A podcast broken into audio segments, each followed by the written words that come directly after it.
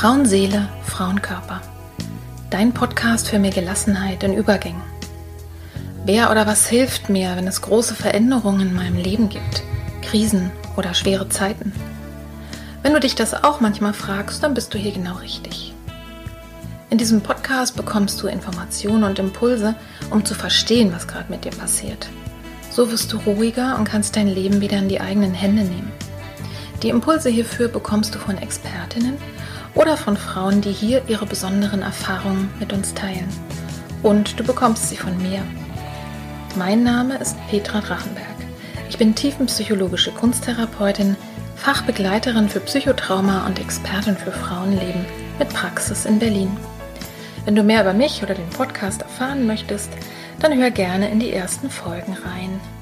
Und jetzt wünsche ich dir von Herzen viel Freude mit einer neuen Folge von Frauenseele, Frauenkörper. Hallo und herzlich willkommen zu dieser Folge Kinder loslassen. Wie geht das am besten?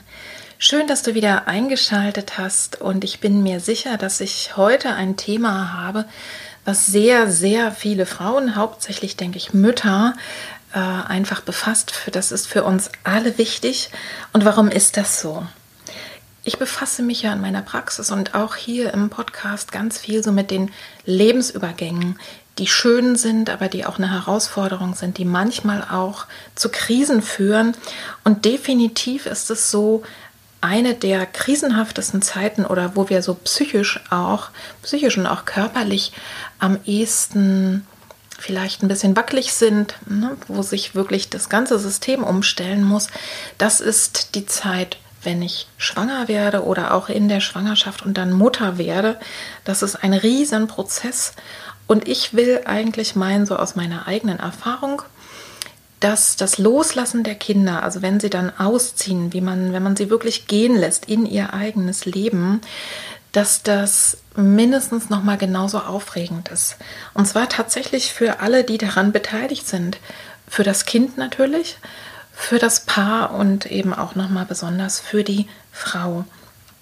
Dieser Podcast heute beschäftigt sich hauptsächlich tatsächlich mit dem Thema, wenn die Kinder langsam erwachsen werden und das Haus verlassen. Also es geht jetzt weniger um andere Themen, Kinder loslassen, aber ich spreche natürlich auch darüber, was ich machen kann als Mutter oder was ihr auch machen könnt als Eltern, um diesen Abnabelungsprozess einfach ja gut und reibungslos äh, ablaufen zu lassen. Ja, also was, was ich tun kann, um das so zu ermöglichen. Und ich werde in dieser Folge jetzt ähm, mit dir darüber erstmal sprechen, warum ist es eigentlich so schwer? Also was macht es uns schwer oder manchmal sogar schmerzhaft, dieses Loslassen? Da werde ich dir ein bisschen was erzählen über Bindung und Autonomie, also entwicklungspsychologisch gesehen. Und dann erzähle ich dir einfach meine eigene Geschichte. Ich bin Mama von zwei äh, jungen Männern mittlerweile, die 24 und 30 Jahre alt sind. Und ich finde ja, dass die eigenen Geschichten oder das Geschichten an sich immer so viel transportieren. Also da werde ich dir äh, was erzählen und ich kann mir gut vorstellen, dass da auch für dich was Interessantes dabei sein wird. Dann beantworte ich ein paar Fragen. Also Julia hat mir ein paar Fragen geschickt zum Beispiel, wie man mit der Lehre umgeht, also räumlich, emotional, zeitlich, nervlich. Die werde ich versuchen zu beantworten. Die ergeben sich wahrscheinlich auch so ein bisschen aus der Geschichte. Und ich habe mir ein paar andere Fragen auch noch ausgedacht, nämlich tatsächlich, woran merke ich denn, wenn es dann geklappt hat zum Beispiel? Oder wie kann ich das eigentlich unterstützen bei meinen Kindern und bei mir selber? Ja, und dann werde ich zusammenfassen und einfach nochmal dir ein paar wesentliche Sachen rüberreichen, was ich persönlich wichtig finde, damit wir unsere Kinder gut gehen lassen können. Soweit für heute, für diese Folge. Und ich wünsche dir jetzt ganz, ganz viel Freude dabei.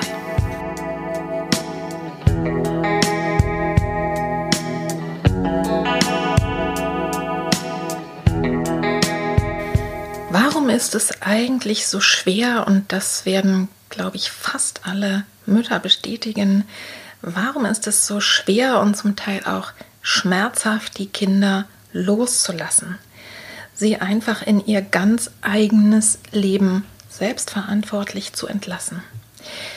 Wir alle haben das Bedürfnis nach Bindung, also das ist im Menschen, ich würde sagen auch in allen Säugetieren angelegt. Und wir haben aber auch äh, das Bedürfnis nach Autonomie, also unsere eigenen Entscheidungen äh, treffen zu können. Und das ist tatsächlich auch für alle Menschen, egal ob sie Kinder haben oder nicht, egal wie jung oder alt sie sind, ein Lebensthema, also ein Grundkonflikt, mit dem wir auch immer wieder zu tun haben. Wenn eine Frau schwanger wird, beginnt ab dem Moment eigentlich die Autonomie eingeschränkt zu werden. Das wissen alle, die schwanger werden, weil mein Körper ja scheinbar zum Teil irgendwelche Sachen macht, die, die ich überhaupt nicht mehr unter Kontrolle habe. Er wird größer, ne? die Körpergrenzen werden anders. Wenn das Kind dann geboren ist, ähm, ruft alles in, an diesem Kind und in diesem Kind, dass es versorgt werden muss. Also ein Säugling auch das Kind im Bauch der Mutter, äh, aber eben auch ein Säugling, mindestens bis zu den Momenten, wo es sich, sagen wir mal, selbstständig bewegen kann und auch selbstständig äußern kann, ist sehr, sehr abhängig. Also es kann schon auch manche Dinge selber regeln, aber ein Kind ohne seine Bindungspersonen stirbt. Das ist einfach mal ein Fakt. Das heißt, wir haben tatsächlich erstmal, es ist erstmal total gesund, wenn Eltern äh, einfach dieses Gefühl haben, wenn ich nicht auf der Welt bin, stirbt dieses Kind. Ja? Also, dass man sich ganz extrem bindet. Das wird durch die Hormone und durch ganz viele andere Sachen auch ähm, massiv gesteigert und ähm, ist eben dafür da, dass dieses Kind überlebt. Und es ist auch dafür da, dass wir aushalten können als Mütter, dass wir so komplett unsere Autonomie erstmal verlieren. Natürlich bist du noch du selber und das ist noch ein anderes Thema. Ich will mich jetzt da nicht rein verquatschen, aber nur um das mal zu verstehen. Es baut sich, wenn du schwanger bist und dann ein Baby hast und versorgst ähm, es baut sich etwas sehr, sehr Großes auf, nämlich dieses Gefühl, ich muss für dieses Wesen da sein. Ne? Also wir sorgen für Essen, wir sorgen dafür, dass die Gefühle reguliert werden, die Körperwärme, die Gesundheit, all das regulieren die Eltern für dieses Baby.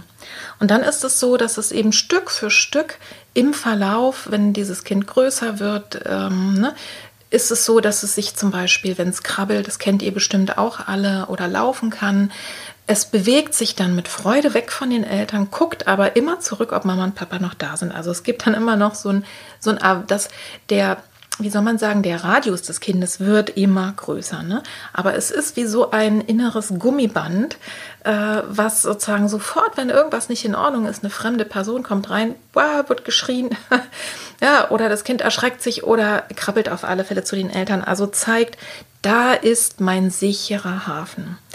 Und wenn es gut läuft, wenn also die Bedürfnisse des Kindes bestmöglich erfüllt werden, dann hat dieses Kind irgendwann das Gefühl, ähm, ja, die Welt ist gut, die Welt ist sicher. Ne? Es lernt Stück für Stück, ähm, ja, sich um sein Essen selber zu kümmern. Es lernt Stück für Stück die Gefühle zu regulieren. Also das ist ein Prozess, der ja, passiert in der Trotzphase. Das kennen die mit den bisschen größeren Kindern zwischen zwei und drei steht die Autonomie sehr im Vordergrund. Ne? Äh, Julia, die mir äh, Fragen gestellt hat, hat auch gesagt, ihre Tochter, äh, also der, das kleinere Kind, ne, sagt sehr viel Mama weg, ich will alleine, das kennt ihr auch alle. Ähm, und die größere Tochter, die siebenjährige, hat schon angedroht, wenn es dann irgendwie mal ein Verbot gibt oder eine Konsequenz, auszuziehen. Ne? Also den Gedanken, äh, den kennen Kinder schon, die, ne, wenn sie wissen, wie es sozusagen, wie die Welt so läuft. Dann ist noch mal eine ganz besonders wichtige Phase das zwölfte Lebensjahr. Ab dem zwölften Lebensjahr ist es so, dass Kinder überhaupt erst, und das unterschätzt man manchmal, dass Kinder tatsächlich in der Lage sind, sich und die anderen Menschen und das Geschehen in der Welt zu trennen, also zu sehen, es hat und zu spüren und es auch sozusagen im, im Gehirn durchdenken zu können. Ähm, das, was passiert, hat nicht immer mit mir zu tun. Also das ist das Ende der sozusagen so eines ähm, magischen Denkens oder auch, sagen wir mal, einer noch Restsymbiose. Also erst ab zwölf können Kinder zum Beispiel denken, okay, ich fahre jetzt hier Fahrrad, rechts neben mir ist ein Auto, äh, oder, oder geformt von der rechten Seite. Es könnte sein, dass dieses Auto mich nicht sieht, weil das ein anderer Mensch ist. Und deswegen muss ich aufpassen, äh, ob der wirklich abbremst, zum Beispiel. Ne? Also deswegen tatsächlich. Ähm, gibt es so bestimmte Sachen, wie dass Kinder dann mit ab zwölf zum Beispiel auf der, ähm, also tatsächlich auf der Straße fahren dürfen und bis dahin auf dem Fußweg. Äh, das hat genau daher seinen Grund und das ist auch entwicklungspsychologisch ganz gut abgetestet. Also man, glaube ich, wenn Kinder sehr klug sind oder redegewandt, dann unterschätzt man das manchmal. Das hat eben zur Folge, dass Kinder ab dem zwölften Lebensjahr aber tatsächlich ihre eigenen Entscheidungen treffen. Also der wunderbare Jasper Joule, den vielleicht manche von euch kennen, Familientherapeut, hat viele Bücher geschrieben. Der hat tatsächlich ganz klar gesagt, spätestens ab dem 12. Lebensjahr treffen die Kinder ihre Entscheidung. Also das heißt, sie können es natürlich nicht rechtlich. Und natürlich können Eltern versuchen, Einfluss zu nehmen.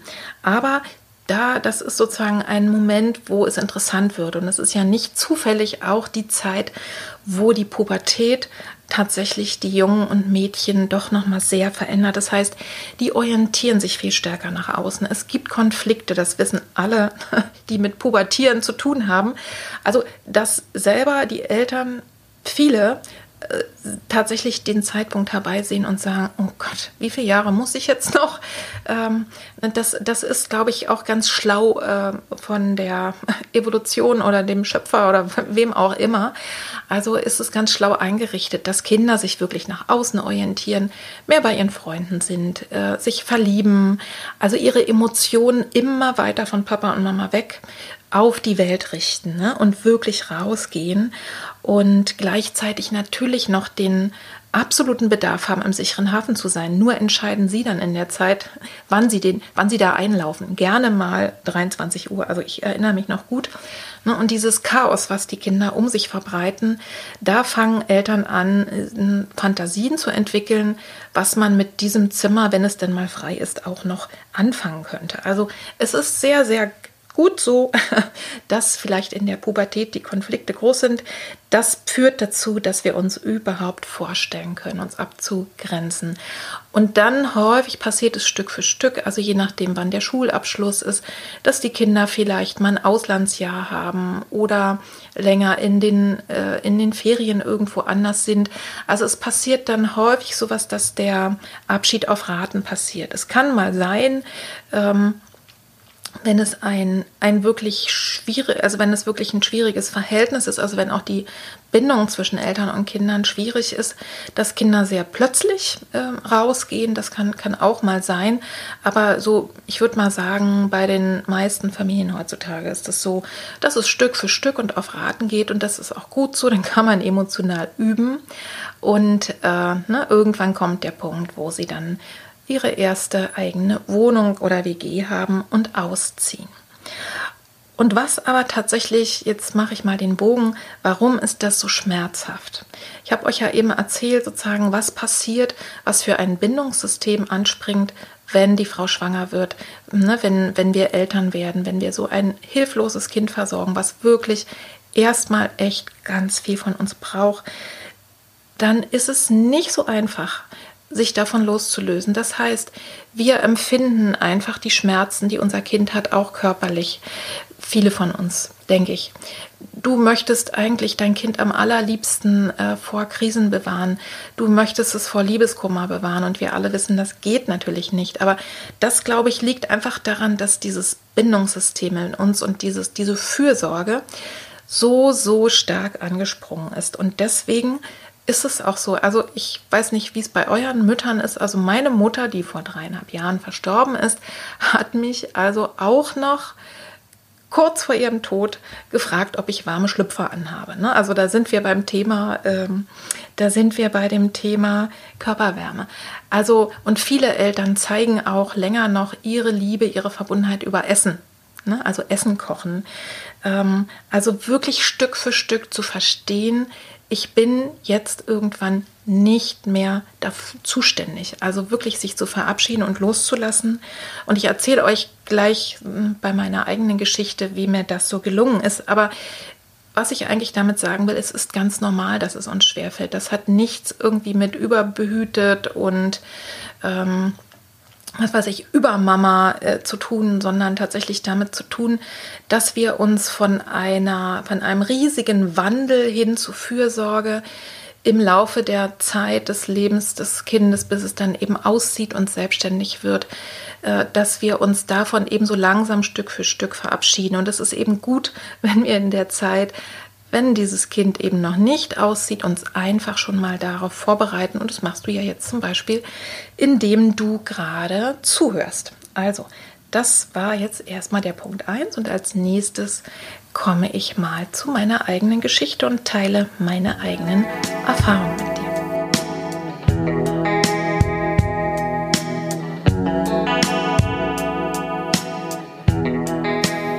So ihr Lieben, und jetzt teile ich mal so meine ganz persönlichen Erfahrungen mit dem Loslassen von den Kindern äh, mit euch. Und ich kann vielleicht jetzt schon mal so viel verraten, das Loslassen, das passiert nicht von jetzt auf gleich. Das passiert nicht so wie äh, ich, wenn ich die Hand öffne und ich lasse einfach was los und dann ist es weg, sondern das ist ein Prozess, der sich über Jahre hinziehen kann. Zumindest hat es sich bei uns über Jahre hingezogen, ehe ich wirklich das Gefühl hatte, okay, ich bin komplett, also wie soll ich sagen, ich bin komplett abgenabelt. Nein, die Kinder sind komplett abgenabelt. Das ist ja ein beiderseitiger Prozess. Woran habe ich das gemerkt? Das habe ich gemerkt, als wir im vergangenen Silvester am 31., als ich irgendwie im Vormittag so ein bisschen beim Frühstück äh, saß mit meinem Mann und ich gesagt habe, du weißt du eigentlich, was Julian und Jakob Silvester machen? Wo sind die eigentlich? Was, mit wem feiern die? Und ähm, das war die Jahre zuvor nie so gewesen. Also ich habe, ich wusste immer, wo sind die, was machen die, mit wem, wie geht's ihnen gerade. Ne? Zumindest hat es mich interessiert. Ich wusste es nicht immer, aber ich hätte es immer, ich hätte es vielleicht gerne gewusst. Und äh, daran habe ich so, das war so ein Merkmal, dass ich gemerkt habe, ach ja, gucke. Ähm, natürlich ist es mir wichtig und ich habe dann in dem Moment auch gedacht, ach, rufe ich doch mal an oder, oder schreibe ich mal, was macht ihr eigentlich? Ne? Das hat sich sehr, sehr angenehm angefühlt. Und äh, wann hat der Prozess begonnen? Im Grunde genommen bei Jakob, bei unserem älteren Sohn, zehn Jahre zuvor oder eigentlich sogar eher. Also ich versuche das mal ein bisschen getrennt zu machen, weil ich denke, das erste, also das ist auch nochmal wichtig, dass auch jedes Kind, wenn es geht, also im Abnabelungsprozess sich auch anders verhält und es fühlt sich auch anders an.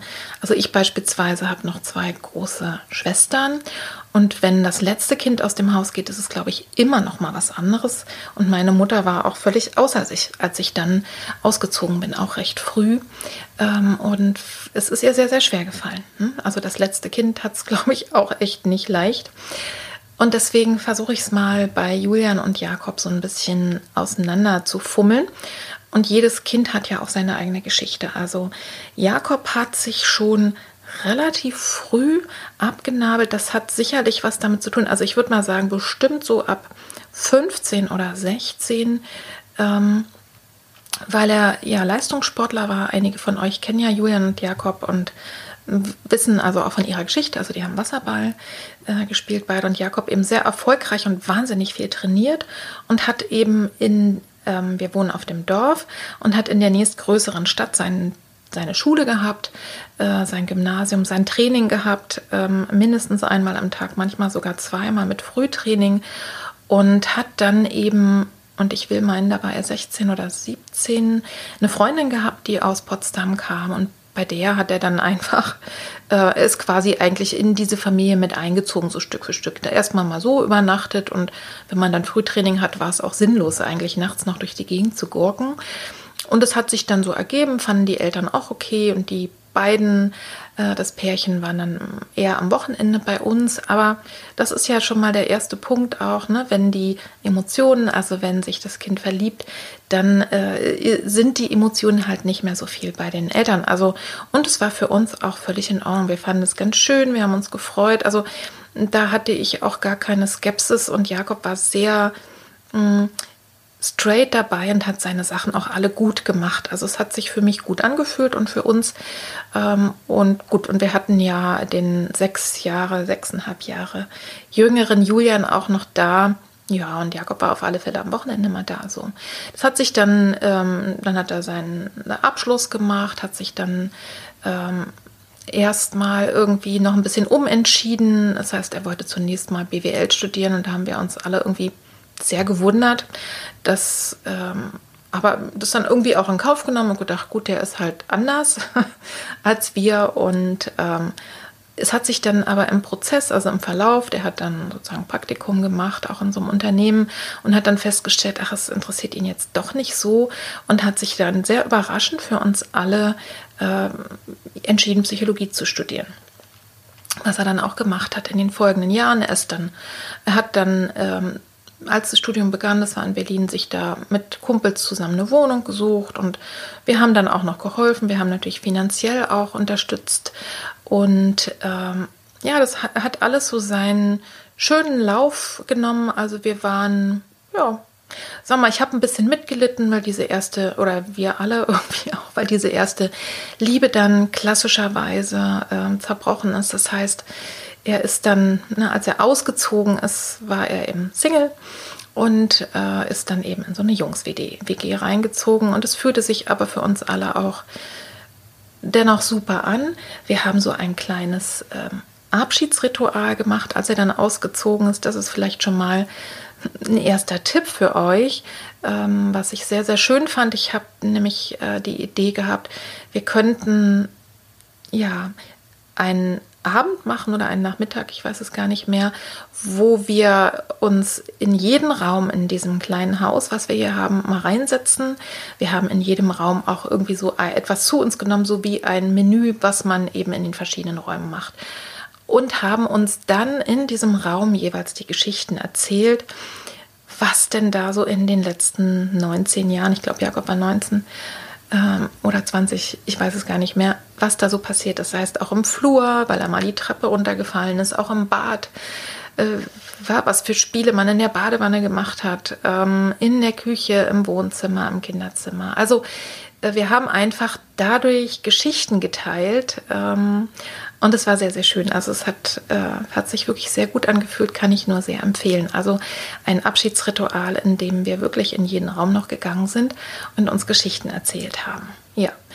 Und äh, das nahm dann alles seinen guten Verlauf und hätte auch ganz normal weitergehen können, wenn es nicht so gewesen wäre, dass Jakob irgendwann, und das wissen auch diejenigen, die äh, Jakobs Geschichte kennen und Jakob und Julians Unternehmen, ähm, die Drachenberg GmbH, wenn Jakob nicht irgendwann einen totalen, ähm, ja, physischen, aber vor allen Dingen auch psychischen Zusammenbruch gehabt hätte.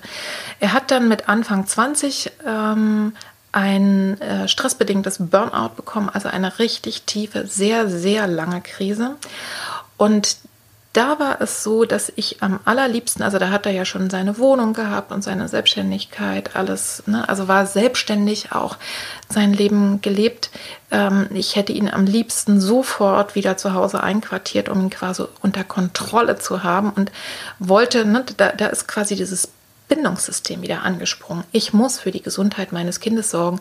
Natürlich insbesondere wenn man dann einfach so ein Häufchen Elend vor sich hat. Also wenn du wirklich siehst, dein Kind leidet so sehr. Also das war die, ich will mal sagen, die schlimmste Zeit meines Lebens, da irgendwie mit durchzugehen. Ich habe ja mit Jakob mal eine Podcast-Folge gemacht zum Thema Stress und Druck, damit gut umgehen. Und da kommen wir auch darüber zu sprechen, wie das für Angehörige auch ist, wenn jemand einfach ne, psychisch so krank ist. Und ja, das ich glaube, das kann man verallgemeinern. Das kann vielleicht auch bei deinem Kind so sein, dass es irgendwas nicht klappt. Dann wird das Studium nochmal gewechselt. Es gibt irgendeine Lebenskrise und das ist auch nicht so ungewöhnlich mit Anfang 20. Ne? Gut, aber ich komme mal wieder zur Geschichte zurück. Also Jakob ist natürlich nicht zu uns nach Hause eingezogen, aber wir haben sehr, sehr viel gemeinsam gemacht und wir haben ihn ganz, ganz stark unterstützt mit allem, was wir so konnten und mussten aber trotzdem aushalten. Und ich glaube, das war auch wichtig mussten trotzdem aushalten, dass er seine eigenen Entscheidungen trifft. Das heißt, auch da waren nicht alles Sachen dabei, von denen ich jetzt spontan begeistert war. Also er musste auch aussetzen mit dem Studium, er musste sein, er war ja in der Zeit, ähm, Mannschaftskapitän von der ersten Bundesligamannschaft, hat voll studiert, hat sich um seine Freunde gekümmert, hat nebenher gearbeitet, um auch noch ähm, Geld zu verdienen und auch so ein bisschen Praxis zu kriegen. Also es ging schon auch in Richtung ähm, psychologisches Arbeiten und in der Wirtschaft und so. Also im Grunde ist es auch kein Wunder gewesen, dass irgendwann mal äh, sozusagen dieses ganze System überfordert war, aber das hat er eben erst weil er einfach so leistungsfähig ist, hat das eben erst dann gemerkt. Und dann war wirklich eine Weile erstmal wirklich Ruhe im Karton und nichts lief mehr.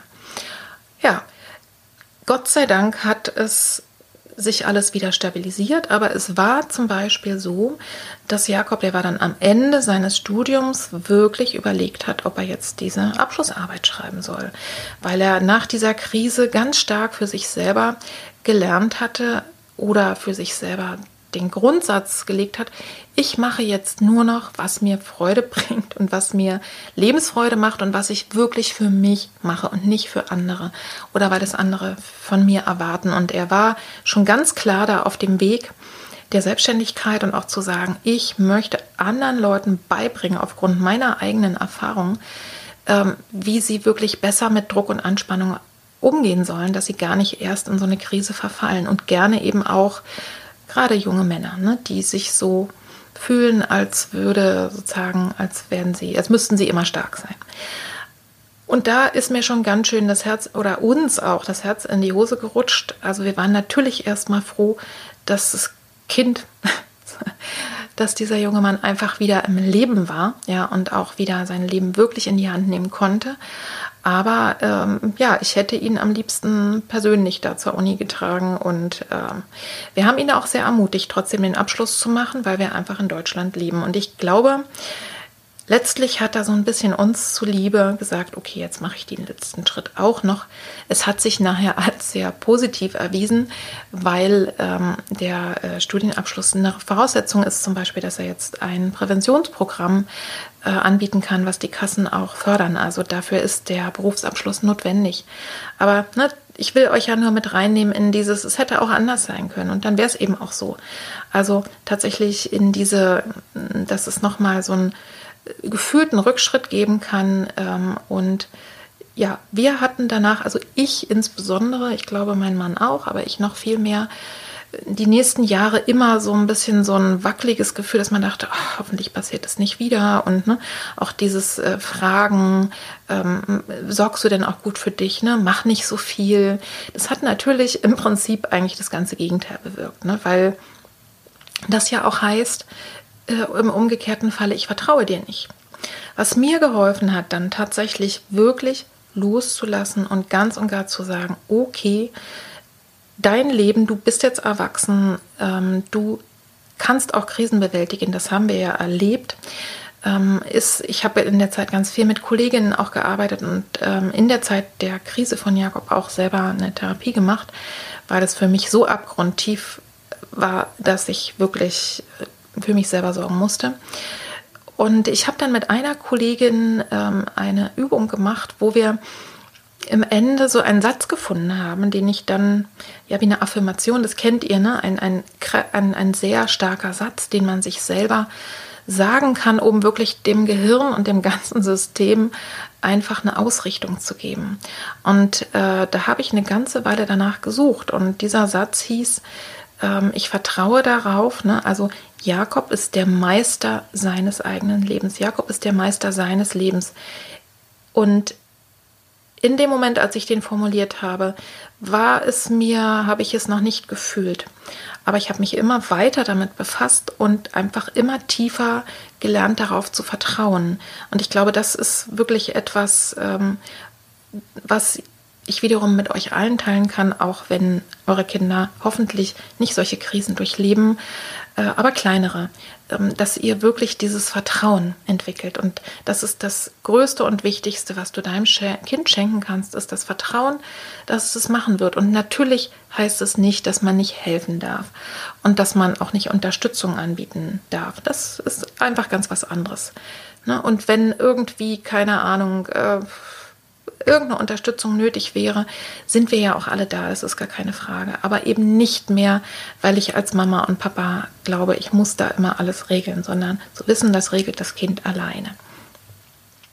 Die Geschichte von Jakob, das äh, wissen sicherlich einige von euch, die eben Jakob und Jürgen kennen, ist sehr gut verlaufen. Also er hat die Firma gegründet und sie läuft sehr erfolgreich. Jetzt macht er sie sogar mittlerweile mit dem mit seinem Bruder zusammen mit Julian und zu dem komme ich jetzt mal. Also, nur um das zu Ende zu bringen, also Jakob hat wirklich gelernt, äh, mit seiner Besonderheit umzugehen äh, und wirklich gut für sich selber zu sorgen. Und darauf können wir und kann auch ich wirklich vertrauen. Und äh, ja, muss nicht die ganze Zeit da irgendwie auf dem Stuhlrand sitzen und mir Sorgen machen. Bei Julian war es so, der war ja dann noch zu Hause und hat auch äh, die Krise von Jakob ähm, miterlebt. Da war er auch noch zu Hause und war natürlich auch tief erschüttert und gleichzeitig ähm, ja, hat ihn das auch ein Stück erwachsen gemacht und in dieses Thema mit reingenommen.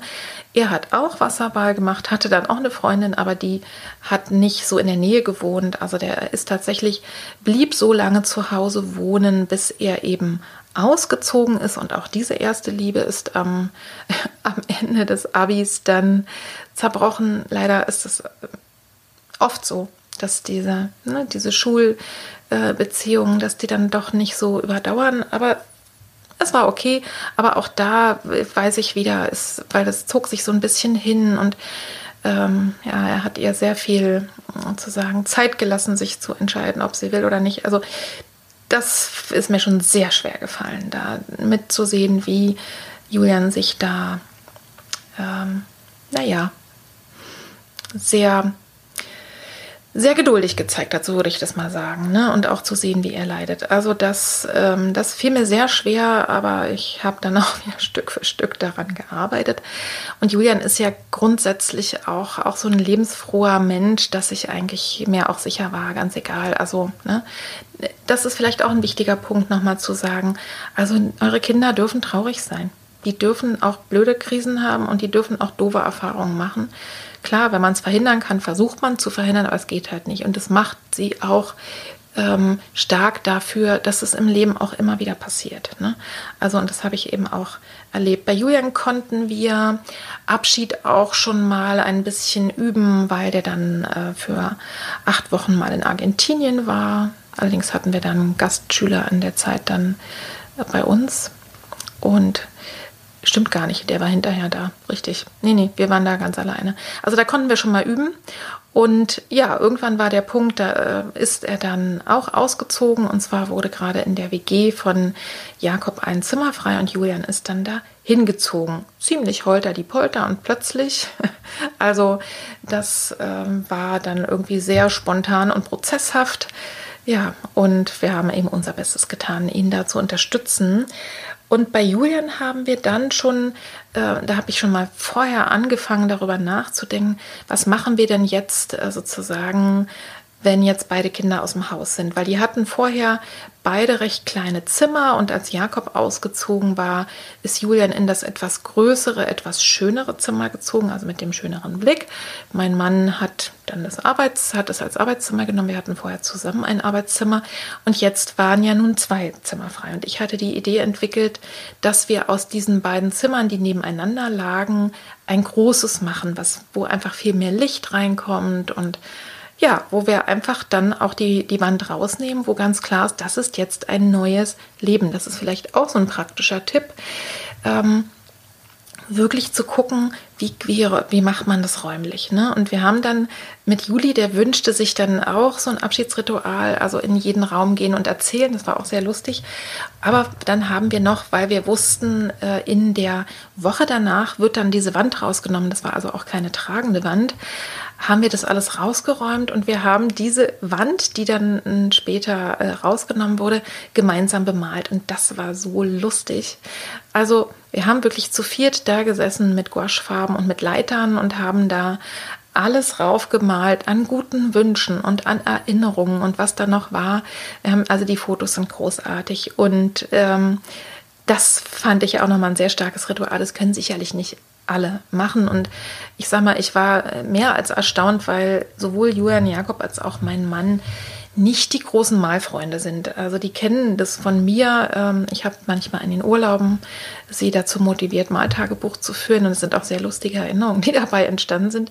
Also, aber sie sind jetzt nicht diejenigen, die von Natur aus gerne malen. Aber das hat ihnen irgendwie Freude gemacht und das war eine ganz, ganz schöne Aktion. Dann ist Julian ausgezogen und ich hatte ja vorhin auch schon mal erzählt, oder darauf hingewiesen, dass es bei jedem Kind auch wieder ein bisschen anders ist und natürlich insbesondere bei den letzten Kindern es für die Eltern nochmal was ganz anderes ist und das ist tatsächlich, ähm, hat sich bei uns auch so ereignet, dass ich doch so nach und nach, also wir waren erstmal sehr beschäftigt dann mit diesem Zimmerumbau, damit konnte man sich irgendwie gut befassen, aber so nach und nach, als dann alles wieder zur Ruhe gekommen ist, ist mir Stück für Stück eigentlich sehr klar geworden, was mir jetzt gerade fehlt. Also da war ich richtig traurig dann und habe mich irgendwie auch ein Stück weit einsam gefühlt.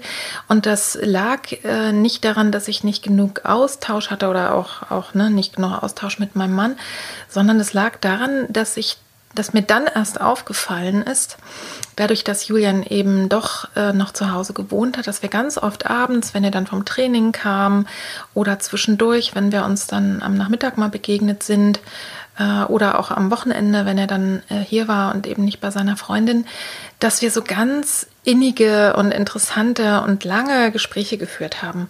Also er hat mir tatsächlich irgendwie so als besonderer Gesprächspartner gefehlt. Ich kann das gar nicht so gut beschreiben. Es ist nur so, dass ich ähm, ja erstmal niemanden hatte, mit dem ich solche Gespräche führen konnte. Das war so ganz eigen.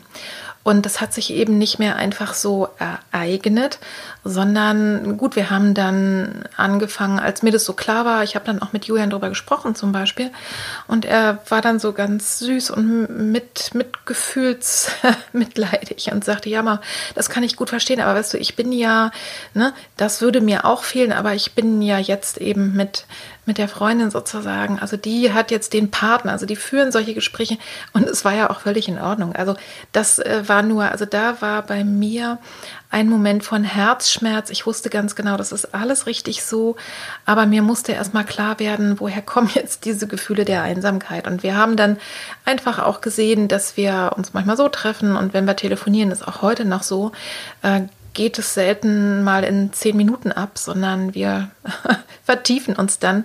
Also ähm, ne, es ist aber auf einer neuen Ebene jetzt natürlich, ähm, hat es sich entwickelt. Aber da war der Herzschmerz schon da.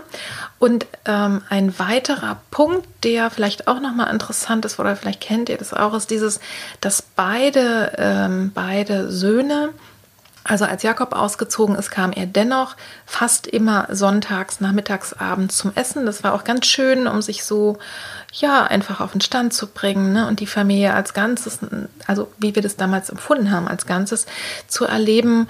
Äh, und als Julian dann ausgezogen ist, kamen sie dann halt immer beide angefahren und ich glaube, das haben wir, ich weiß es nicht, vielleicht dann noch, als Juli ausgezogen war, ein Jahr gemacht oder so. Ich weiß es gar nicht mehr so ganz genau.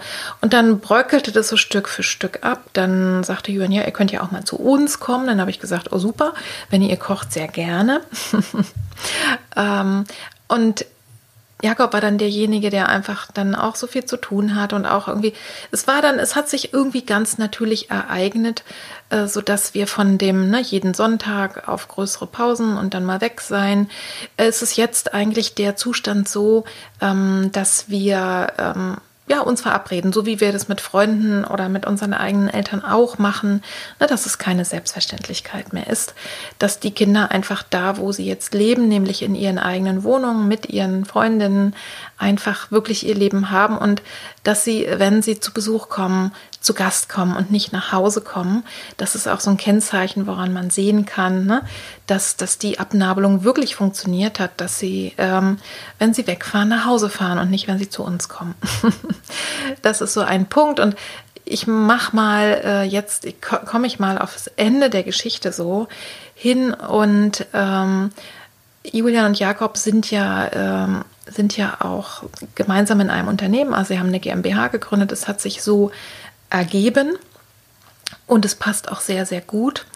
Und diese sozusagen diese Geschichte mit der Fürsorge, also dass man sich so zuständig fühlt, auch insbesondere wenn ein Kind eben mal längere Zeit nicht gesund war, das hat jetzt vor kurzem nochmal eine, eine ganz interessante Wendung gefunden, weil Jakob uns erzählt hat oder mitgeteilt hat, dass Julian und er sich jetzt gegenseitig sozusagen versprochen haben, dass sie die ersten Ansprechpartner sind für das gesundheitliche und auch für sonstige Wohlergehen, also dass sie sich erlaubt haben, gegenseitig also darüber gesprochen haben, du, wenn irgendwas mir komisch vorkommt, ähm, wenn ich das Gefühl habe, da könntest du mehr für dich tun oder ne, es fühlt sich nicht gut an, dann darf ich den anderen darauf ansprechen. Also dass sie sich diese, ja, diese Sorge füreinander gegenseitig ermöglicht haben. Und das finde ich, fand ich ganz, ganz rührend. Ich fand es zunächst, also wir wurden dann quasi auch entlassen aus der Sorgepflicht mit damit. Also, ne, ihr seid nicht die ersten Ansprechpartner. Das war sich zunächst komisch angefühlt. Und äh, kurz danach war ich irgendwie, als ich das so ein bisschen verstanden habe, total berührt davon, weil es fühlt sich natürlich super an. Und ist doch klar, wenn irgendwas Außergewöhnliches ist, dass dann die Familie, dass alle da sind und alle ne, Menschen unterstützen, das ist ja, äh, steht ja außer Frage. Aber wirklich nochmal offiziell aus dieser Verantwortung entlassen worden zu sein, fand ich nochmal einen echten Punkt. Ne? Also zusammengefasst, ihr habt jetzt die Geschichte gehört, hat es tatsächlich zehn Jahre gedauert. Bei Julian etwas kürzer, ne, weil ich da vielleicht auch schon oder weil wir geübt haben. Aber äh, insgesamt ist es so, dass ich heute sage, okay, diese beiden Kinder sind ganz und gar in ihr eigenes Leben hineingeboren worden und da sind sie auch autonom. Und ich werde immer eine Bindung haben, gar keine Frage. Ich werde äh, immer auf eine besondere Art und Weise verbunden sein und die Kinder auch mit mir und auch mit meinem Mann. Aber ich bin sozusagen aus dieser Mama-Rolle erstmal aus der Fürsorgerolle, aus dieser extremen Bindungsrolle entlassen. Und das fühlt sich schon sehr, sehr schön an, weil es einfach die Energien für ganz andere Sachen auch ermöglicht. Aber das ist vielleicht nochmal ein anderes und ein weiteres Thema. An der Stelle ende ich jetzt mal mit der Geschichte.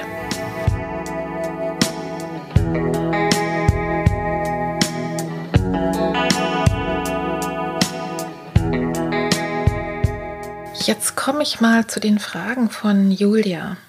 Und manches hat sich vielleicht auch schon äh, beantwortet. Wie viel Loslassschmerz war da und wie ist das so? Also bei mir war eben deutlich zu spüren, bei unserem Großen war beim Abnabeln und beim Auszug und bei dem Ganzen habe ich das nicht so wahrgenommen. Es kann sein, dass ich es vielleicht nicht wahrhaben wollte.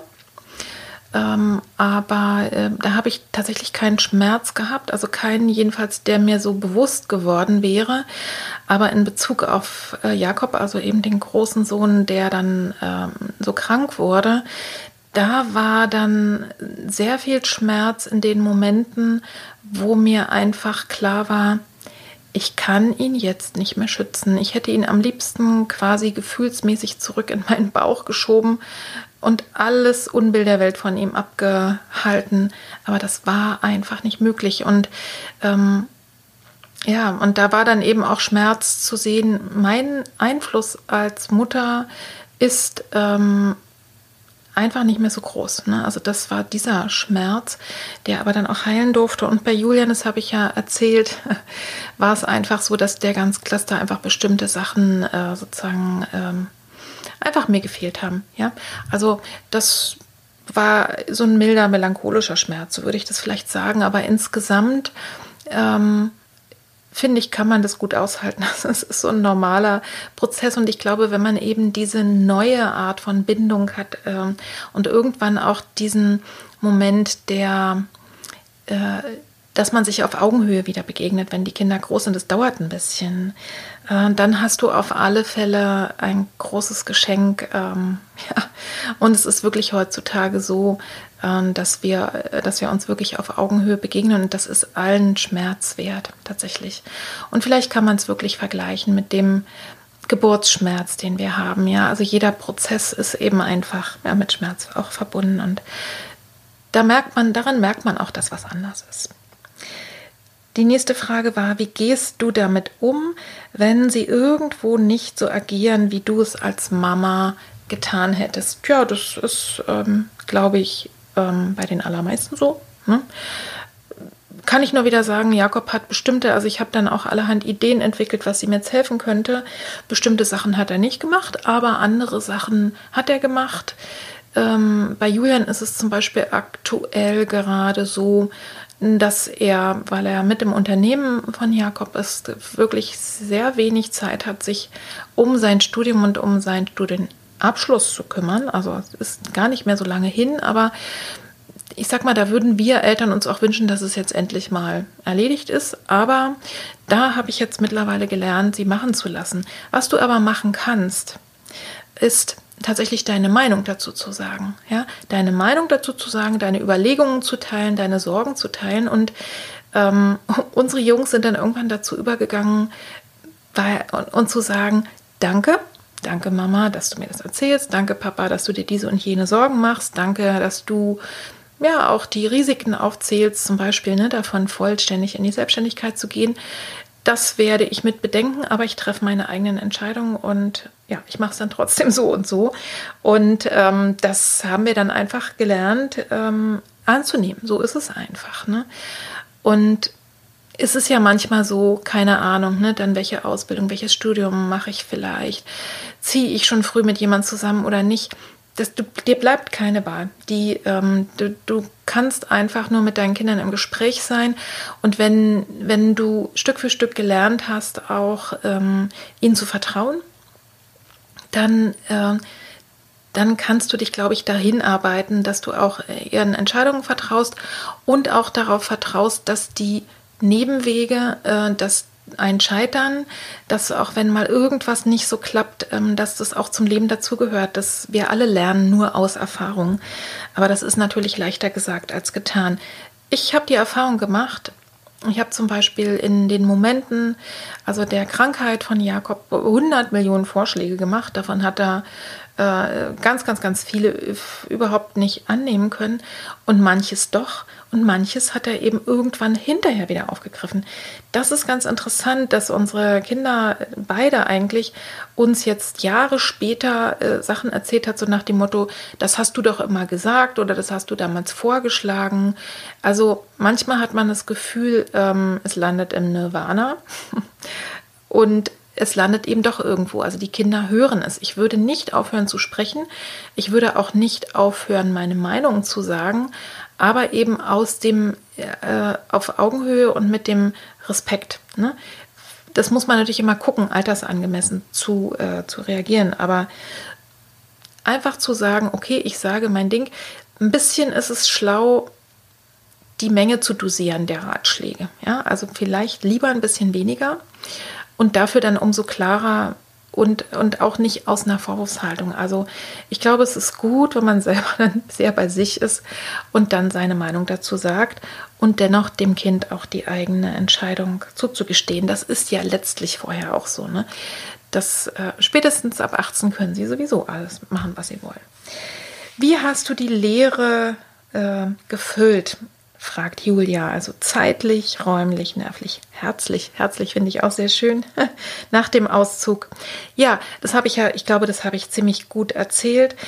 Ich frage mich heute manchmal, hm, wie ich das eigentlich damals alles geschafft habe mit zwei Kindern und Studium oder Beruf und dann eine beginnende Selbstständigkeit die Lehre ist, also ich sag mal, die Zeit ist relativ schnell verbraucht. Es ist eher so, dass man ganz gut aufpassen muss, weil wir plötzlich beide, also mein Mann und ich, ja auch sogar sonntags, wenn wir wollten, irgendwas anderes äh, machen könnten und gar nicht unbedingt miteinander, dass man eher aufpassen darf, dass die, ähm, dass die Paarzeit dann viel deutlicher auch nochmal gesetzt ist. Ja? Also ähm, dass man eben wirklich ganz bewusst Sachen miteinander macht. Und ansonsten kann ich sagen, also in dem Moment, als meine Kinder gegangen sind, da habe ich meine Zeit viel mehr mit meiner Selbstständigkeit ausgefüllt. Und heute habe ich einen Podcast, das ist eigentlich auch wie ein Baby. Soweit dazu. Also ich glaube, die Zeit ist weniger das Problem. Es könnte sein, wenn du, und das ist vielleicht mal eine extra Folge wert, wenn du viele Jahre ausgesetzt hast und womöglich erst dann wieder in den Beruf einsteigst, ähm, wenn die Kinder aus dem Haus gehen, das ist sicherlich eine andere Hausnummer, aber ich würde eigentlich auch jeder Frau raten, vorher einfach schon irgendwie sich auch was eigenes wirklich zu suchen. Das muss gar nicht unbedingt ein Beruf sein. Also, ne, dass ich sage, jede Frau muss berufstätig sein, ähm, aber dass du wirklich so eine, eine eigene ähm, etwas Eigenes hast, was außerhalb der Kinder auch stattfindet, weil sonst kann es echt eng werden und dann hast du dieses leere, leere Nest-Syndrom. Räumlich habe ich erzählt, das kann sicher oder hat sich auch für die Kinder erstmal ein bisschen komisch angefühlt und Julian war, glaube ich, leicht beleidigt, dass jetzt sein Zimmer weg ist. Aber ähm, ja, es ist einfach so, wie es ist. Sie hatten Wohnung und ähm, sie sind selbstständig geworden. Und wenn sie jetzt, jetzt kommen, kommen sie zu Gast. Und natürlich haben wir dieses Zimmer so eingerichtet, dass man da auch schlafen kann, alleine oder zu zweit. Aber es, also ich finde, das kann ich als Ratschlag gerne auch weitergeben. Selbst wenn durch irgendwelche Umstände die Kinder zeitlich wieder zurückkommen, wir wollen sie ja, wir wollen ja nicht, dass die wieder bei uns einziehen. Also deswegen finde ich, sollte es auch gar nicht, sollte man auch gar nicht so tun, als wäre dieses Zimmer immer noch da, sondern ich rate das wirklich dann auch umzugestalten und äh, ja, den Raum im wahrsten Sinne des Wortes dann zu nutzen, zeitlich und auch räumlich. Nervlich, ja, also Sorgen, ich glaube, die, diese, gerade diese Zeit, ne, mm, ich habe ja mit Eva Hunger ähm, in der Podcast-Folge Hab Vertrauen, alles fügt sich, also die Frau, die mit den Augen lächelt, haben wir ja darüber gesprochen. Das ist schon so, dass m, mm, zwischen 20 und 25 schon nochmal so eine krisenhafte Zeit häufig ist, der Orientierung. Und es ist heute ein anderes Leben als vor 30 Jahren oder vor 40, als wir in die Selbstständigkeit gegangen sind. Wir können unseren Kindern auch nur begrenzt Tipps geben. Es ist eine andere Welt, es ist eine andere Wirtschaft. Einfach, da kann ich einfach nur sagen, ich kann nur jeder Frau und jedem Elternpaar raten, sorgt gut für euch, für eure eigene, eigene Gelassenheit und dann übersteht man auch die Krisen der Kinder nervlich und herzlich. Tja, ich vermute mal, Julia, du meinst damit so eine Art ähm, Liebesentzug. Mhm. Das ist eine große Aufgabe, eine wirklich große Entwicklungsaufgabe. Und das kann sich auch wie Entzug erstmal anfühlen. Und es kommt einfach darauf an, da würde ich allen raten, ähm, mach es dir wirklich vorher bewusst, was da passiert und äh, distanziere dich, äh, wenn, immer, wenn immer du kannst, wirklich auch. Also erstmal mit deinem Kopf, dass du verstehst, der Schmerz des Kindes ist nicht meiner. Ne?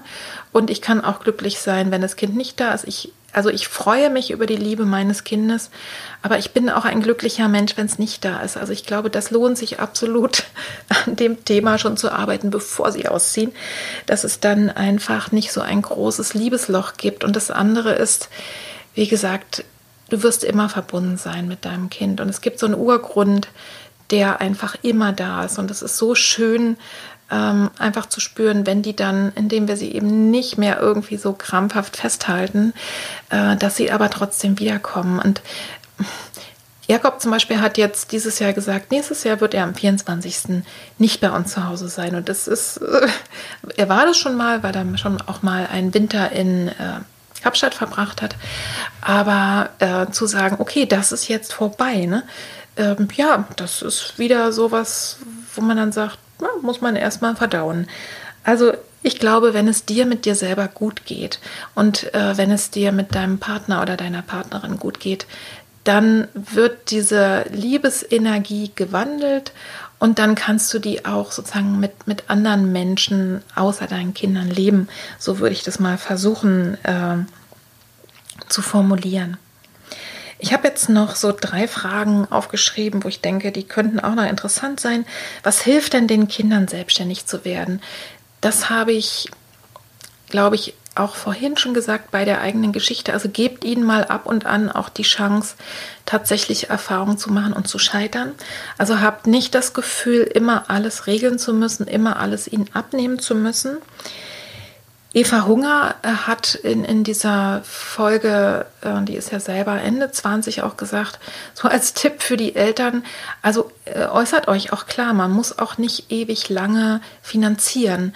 Also das Geld und Abhängigkeit, es sind schon auch große Themen. Also tatsächlich ähm, auch da den Kindern das Vertrauen entgegenzubringen, ähm, dass sie, dass, dass sie irgendwie auch Stück für Stück da auch ihren Teil dazu beitragen. Also das ist jetzt kein Ratschlag, den Kindern den Geldhahn zuzudrehen, sondern eher die Idee, da ganz klar zu sprechen und zu sagen, so wie sieht's aus, das und das und das, diese Zeiten, wie ist dein Plan, ne? was wirst du machen? Also es gibt ja auch so Kinder, die äh, dann erstmal gar nicht wissen und nicht nur ein und zwei Jahre, sondern irgendwie so ein bisschen durchs Leben ähm, trudeln.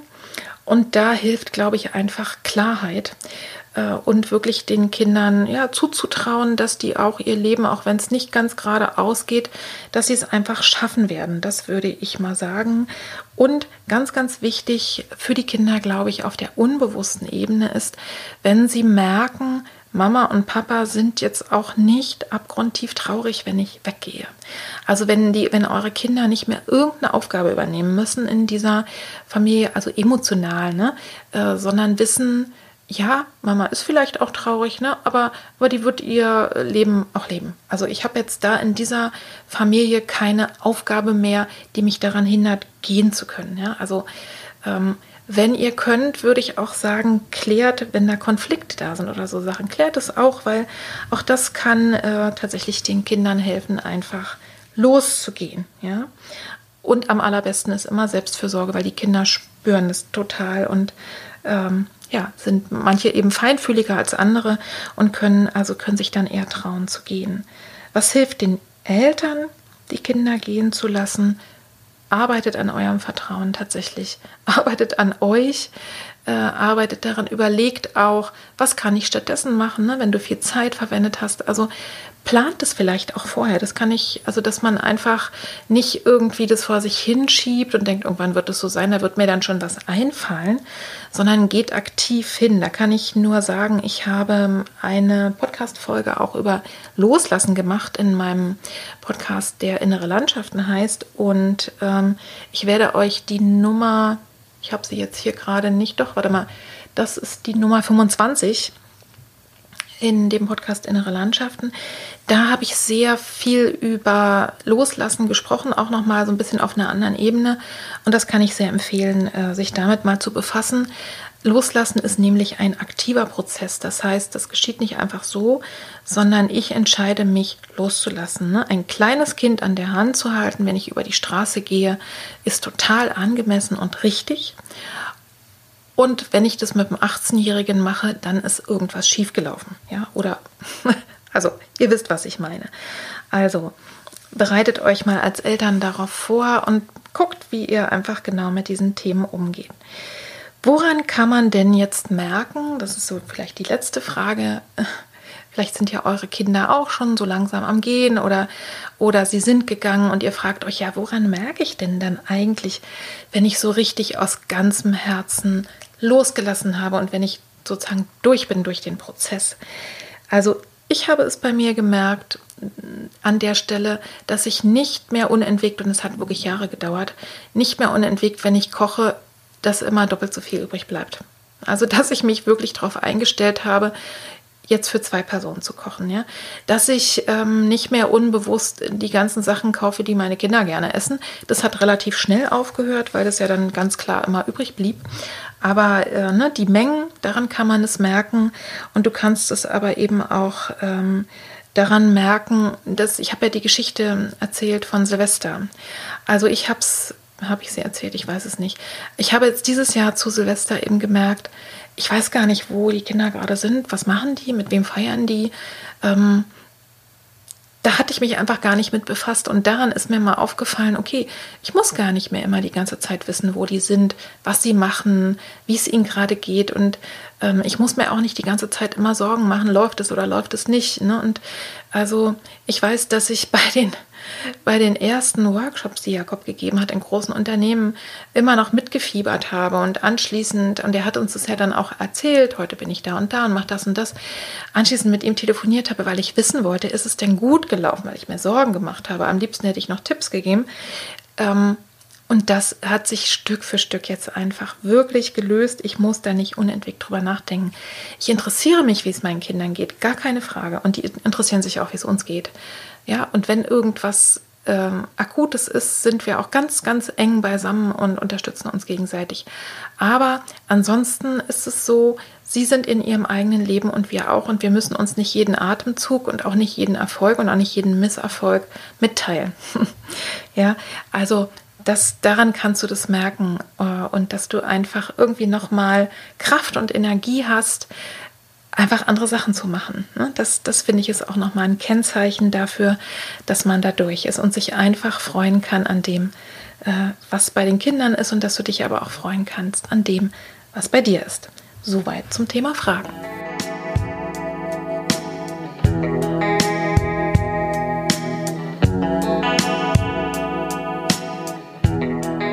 So, ihr Lieben, jetzt fasse ich einfach mal alles zusammen. Kinder loslassen, wie kann denn das am besten gehen?